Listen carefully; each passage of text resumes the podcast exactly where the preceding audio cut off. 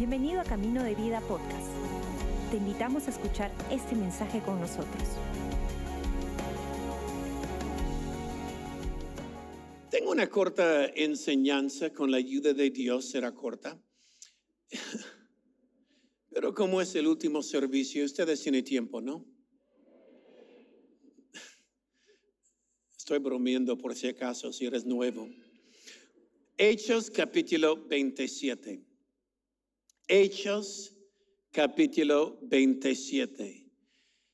Ahora, todo el libro de Hechos 27, todo este capítulo se trata de una tormenta y un naufrago.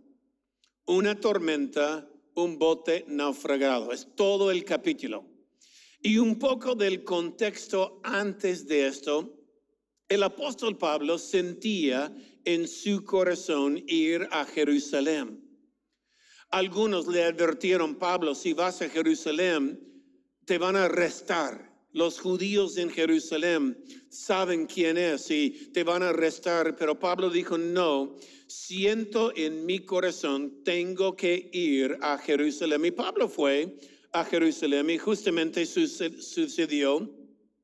Los fariseos, los judíos se juntaron y querían matar el apóstol Pablo. Querían hacer un juicio, pero Pablo dijo, no puede, yo soy ciudadano romano y apelo mi caso en Roma.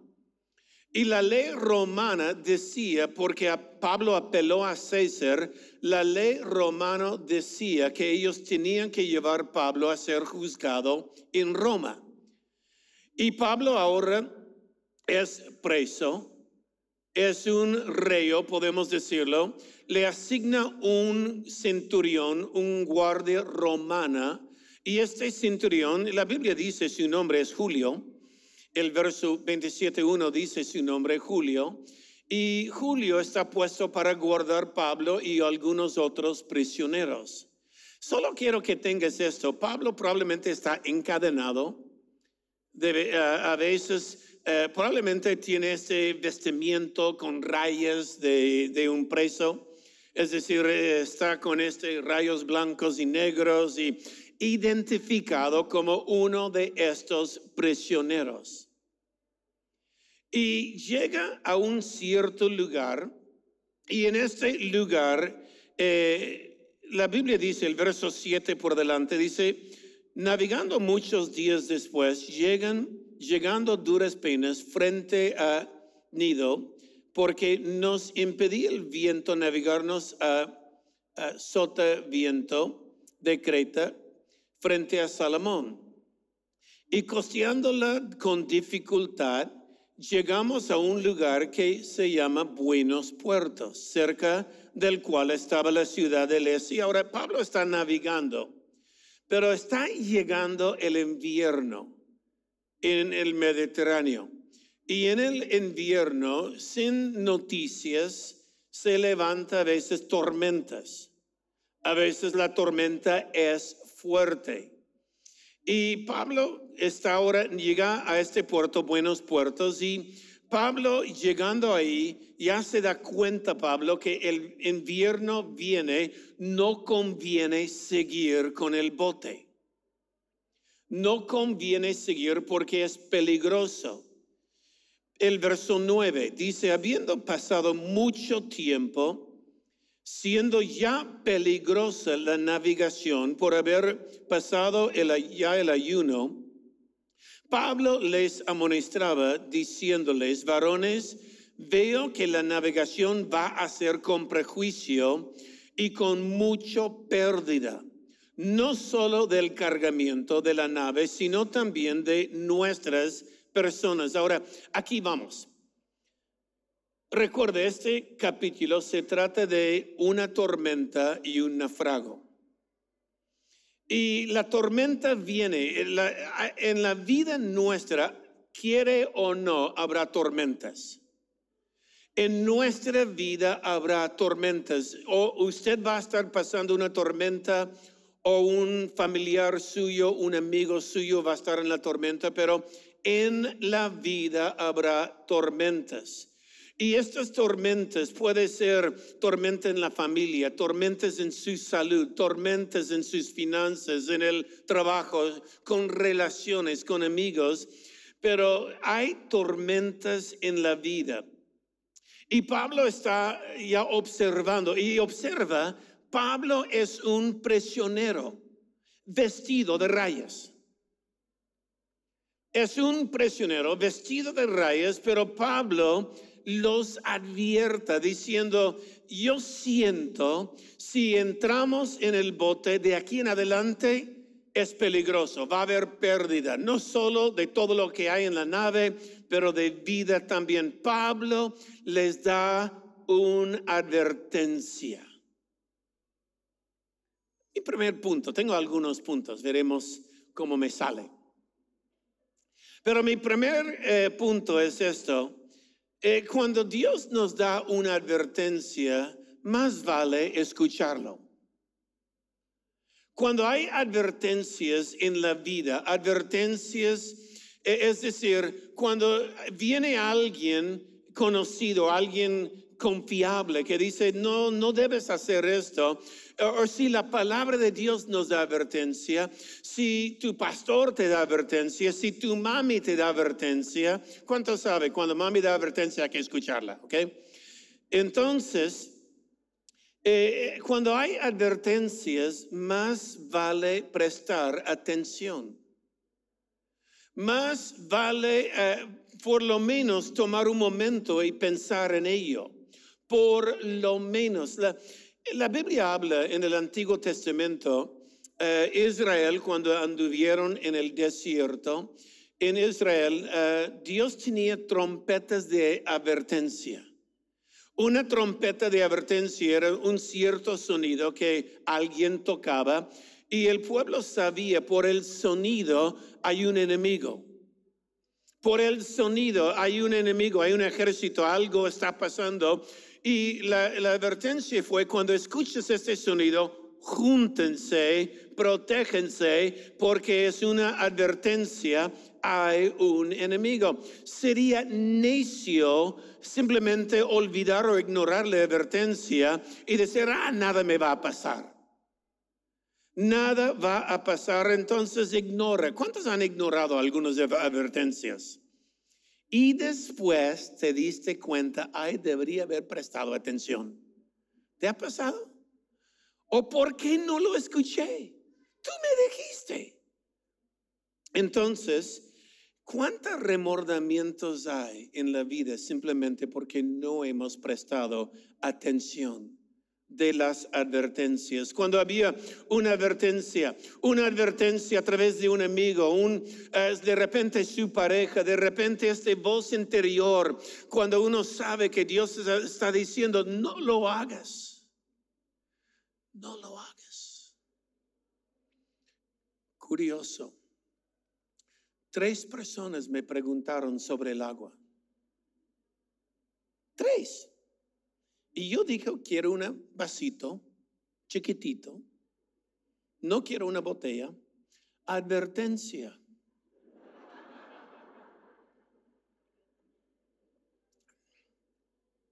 Vasito. En la vida, Dios nos ama.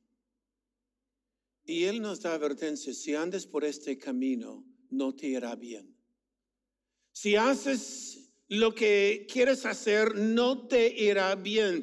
Más vale escuchar las advertencias por el Espíritu Santo, por los amigos que nos quiere. Más vale escuchar las advertencias.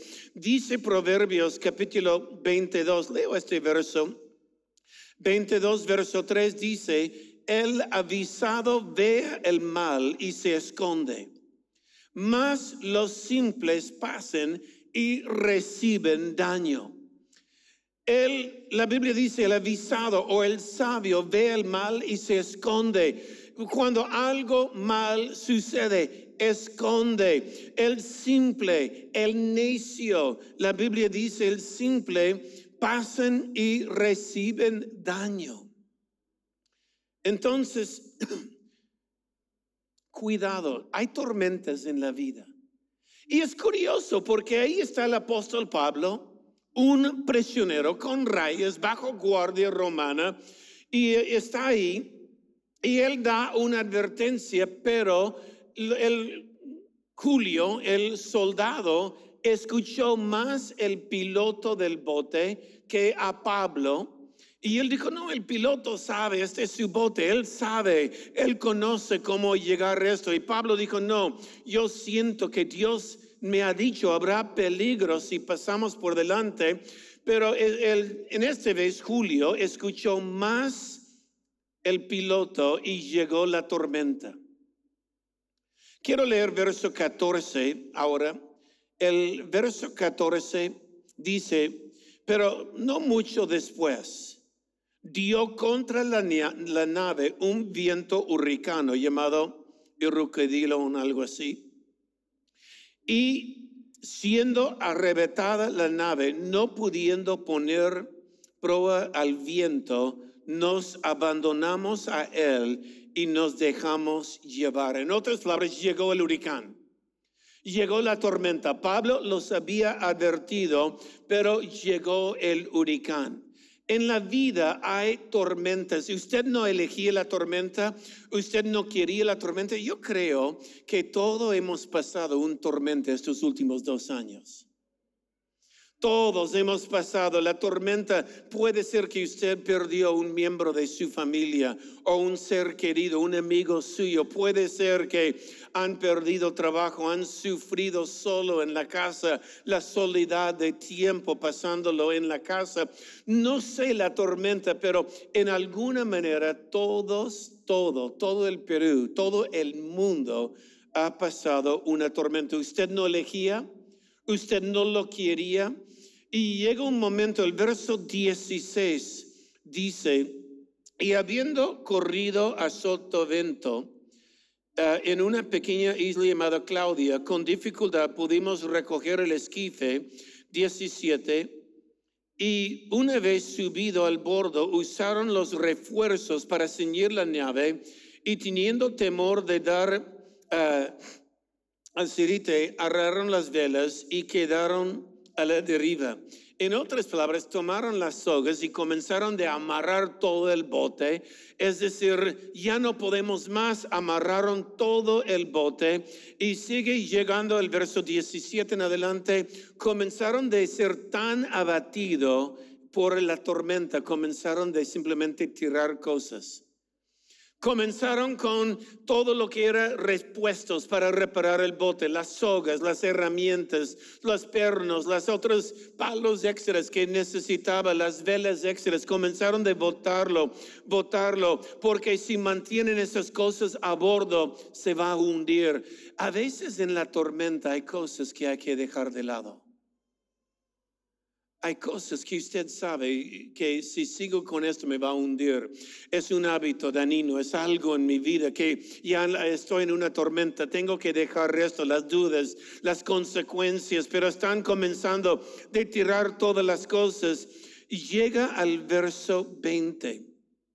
Como dije, todo el capítulo es una historia, pero el verso 20, y no apareciendo ni sol ni estrellas por muchos días acosados por la tempestad no pequeña, ya habíamos perdido toda esperanza de salvarnos.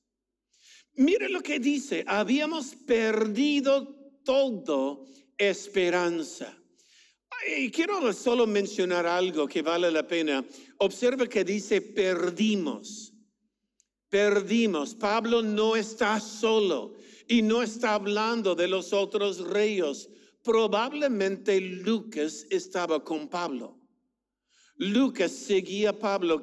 Lucas es el que escribía el libro de los hechos y Lucas escribía los hechos del apóstol Pablo y probablemente Lucas está dentro del bote y por seguir el apóstol Pablo, Lucas escribe, perdimos todos la esperanza.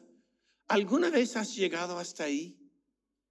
Has llegado en la vida diciendo, ya no hay esperanza, ya se me fue el, matrimonio, mis finanzas, mi vida está en nada.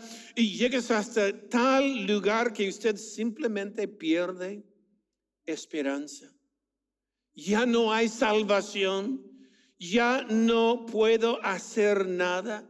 Observa una vez más, perdimos esperanza. Pero el verso 21, Pablo, como ya hacía mucho que no comíamos, puesto en pie en medio de ellos, recuerda Pablo, puesto en pie, recuerda Pablo, prisionero, rayas, cadenas. Y ahora le están escuchando a él, como mencioné en el video, cuando la mano de Dios está sobre su vida no hay nada mejor. Algunos dirán, ¿cómo puedo tener la mano de Dios sobre mi vida? Cuando sirves a otros, vas a sentir la mano de Dios sobre ti. Cuando atiendes a otros, y Pablo puso en pie, dice, no hemos comido en muchos días. Y había ciertamente conveniente, varones, haberme oído. Me encanta lo que dice Pablo había sido cierto, conveniente, oh varones, haberme oído. Haberme oído. Pablo lo que está diciendo, te dije. ¿Cuántos han escuchado esto en la vida? ¿Has escuchado alguna vez un buen yo te dije? Yo te dije que deberíamos haber quedado en este puerto, pero yo te dije. Ok, y Pablo, yo me imagino que él tenía que decirlo. Él simplemente sabía, ay, es mi oportunidad. Yo te dije que iba a pasar esto.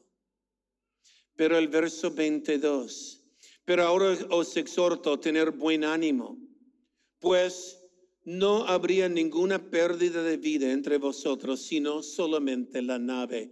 Pablo está diciendo una palabra de ánimo, una palabra, no te rindes, no te rindes. Y quiero decir, si tienes en un momento si estás pasando una tormenta en la vida, en su familia, en su trabajo, en su interior mismo, si está pasando una dificultad, no te rindes. Dios tiene más por ti. Sigue por delante, sigue por delante. Y comienza a decir, mira, la nave será destruida, pero sus vidas se salvarán, dijo Pablo. El verso 23, porque esta noche ha estado conmigo un ángel de Dios, de quien soy, a quien sirvo, diciendo, Pablo, no temas, es necesario que compadezcas ante César. Y he aquí, Dios te ha concedido todos los que navegan contigo. En otras palabras, el ángel de Dios vino y dijo, Pablo, no te preocupes. Recuerda, Pablo que unos versos antes dijo, todos perdemos la esperanza de la vida. Ahora el ángel viene y dice, Pablo, no he terminado contigo todavía. Tienes que llegar a Roma, tienes que compadecer ante César y como Dios no ha terminado contigo, no te preocupes, vas a cumplir lo que Dios ha prometido en tu vida.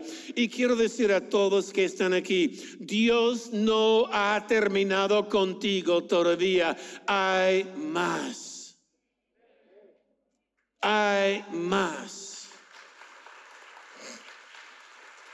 Y porque Dios no ha terminado contigo, todos que están contigo se salvarán. Como Dios no ha terminado contigo, tú y tu casa, y tú y tus amigos, tú y la gente alrededor suyo, por ti, ellos se van a salvar. Solo escucha la palabra de Dios. Es curioso porque el resto de esta historia es chistoso. Llegamos al verso 27, 14 días en la tormenta. 14 días. Y Pablo dijo después, oh varones, verso 25, tened buen ánimo, porque yo confío en Dios, que será así como Él me ha dicho. Yo confío en su palabra 14 días después, Pablo les dice, come. El verso 33, cuando comenzó a amanecer, Pablo exhortaba a todos que comiesen, diciendo, este es el diecicuarto día que velas, permaneces en ayuno sin comer nada. Por tanto, ruego que comes por vuestra salud. 14 días sin comer. Hay algunos hombres aquí que no pueden ir 14 minutos sin comer. 14 días. Y dice, comes. En otras palabras, cobra ánimo. Necesita fuerza. Dios no ha terminado contigo. Me gusta el siguiente parte y con esto voy terminando. El verso 37, eh, éramos todas las personas en la nave 266 o 76. No era pocos, esa nave era grande, 276 personas y todos ya no están escuchando el piloto, no están escuchando el centurión o el Julio, están escuchando a Pablo. Y llega un momento que cuando hizo el día, el siguiente verso 39 40, le cuento la historia, los marineros, los que sabían manejar el bote, tenían unos botes de salvavidas. Y es curioso porque ellos están mirando, los marineros, y ellos lo que querían hacer era soltar los botes de salvavidas, entrar y escapar.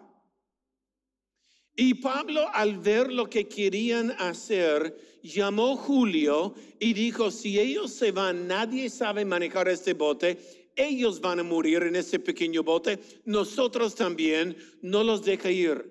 Y simplemente fue y cortó las cables los soldados y se fueron los botes ya no había opción. Ya no había opción. Mira, mira, mira. Cuando viene la tormenta, a veces queremos escapar. A veces queremos simplemente, yo voy por mi camino. Es, no ves la tormenta, yo me voy, yo me voy, yo me voy. Hay tormenta, hay dificultad, hay, hay problemas en la vida, yo me voy. Y la exhortación es mantente unido, no vayas solo en la vida, mantente, porque si andas solo vas a morir. Estamos mejor juntos, cuando estamos juntos, entre todos Dios está. No andes, no permite que ellos vayan, no permita que uno camine solo, no permita, mejor estamos juntos en la familia. Y cuando llegó todo, el verso último verso, 44, dice, los demás, uh, verso 43, pero el centurión quería salvar a Pablo, impedía que querían luego matar los prisioneros. Y el centurión dijo, no, no, no, no, por Pablo les mantengo todos salvo. Y simplemente dice el verso 44, los demás parten tablas, parte en cosas de la nave, y así aconteció que todos se salvaron saliendo a tierra. Todos se salvaron. ¿Qué historia? Yo puedo ver esto en una película, largometraje. No, qué historia. Todos se salvaron. Perdió la nave, botaron todas las cosas dentro del nave el piloto perdió todo, pero tuvo vida. Porque había un hombre de Dios que Dios no ha terminado con él. Y quiero decir una vez más, Dios no ha terminado contigo. Amén. Aún hay más. Dios no ha terminado con usted. Hay más. Y por usted, tú y tu familia Dios va a cuidar. Amén. Tempestades van a venir en la vida. Tempestades hay. Algunos ligeros, otros bien fuertes. Pero con Dios podemos vivir. Y no solo esto, con Dios, si uno escucha las advertencias, te dije, no ignores las advertencias. yo te dije. Si uno escucha, solo puede sentar y decir, uy, gracias a Dios que no salíamos. Todos están bien. Confíes en Dios. Y Él va a asegurar, como leyó mi hija, bien y misericordia te seguirán todos los días de tu vida. Padre, hemos pasado un tiempo, un tempestad. Toda la iglesia, todas las familias de la iglesia, todo el Perú, todo el mundo. Sigue habiendo vientos fuertes. Señor, sigue habiendo tempestades económicas, políticas. Lo que está pasando en Europa, en la guerra, Señor, sigue habiendo precios altos de combustible todo lo que estamos viviendo.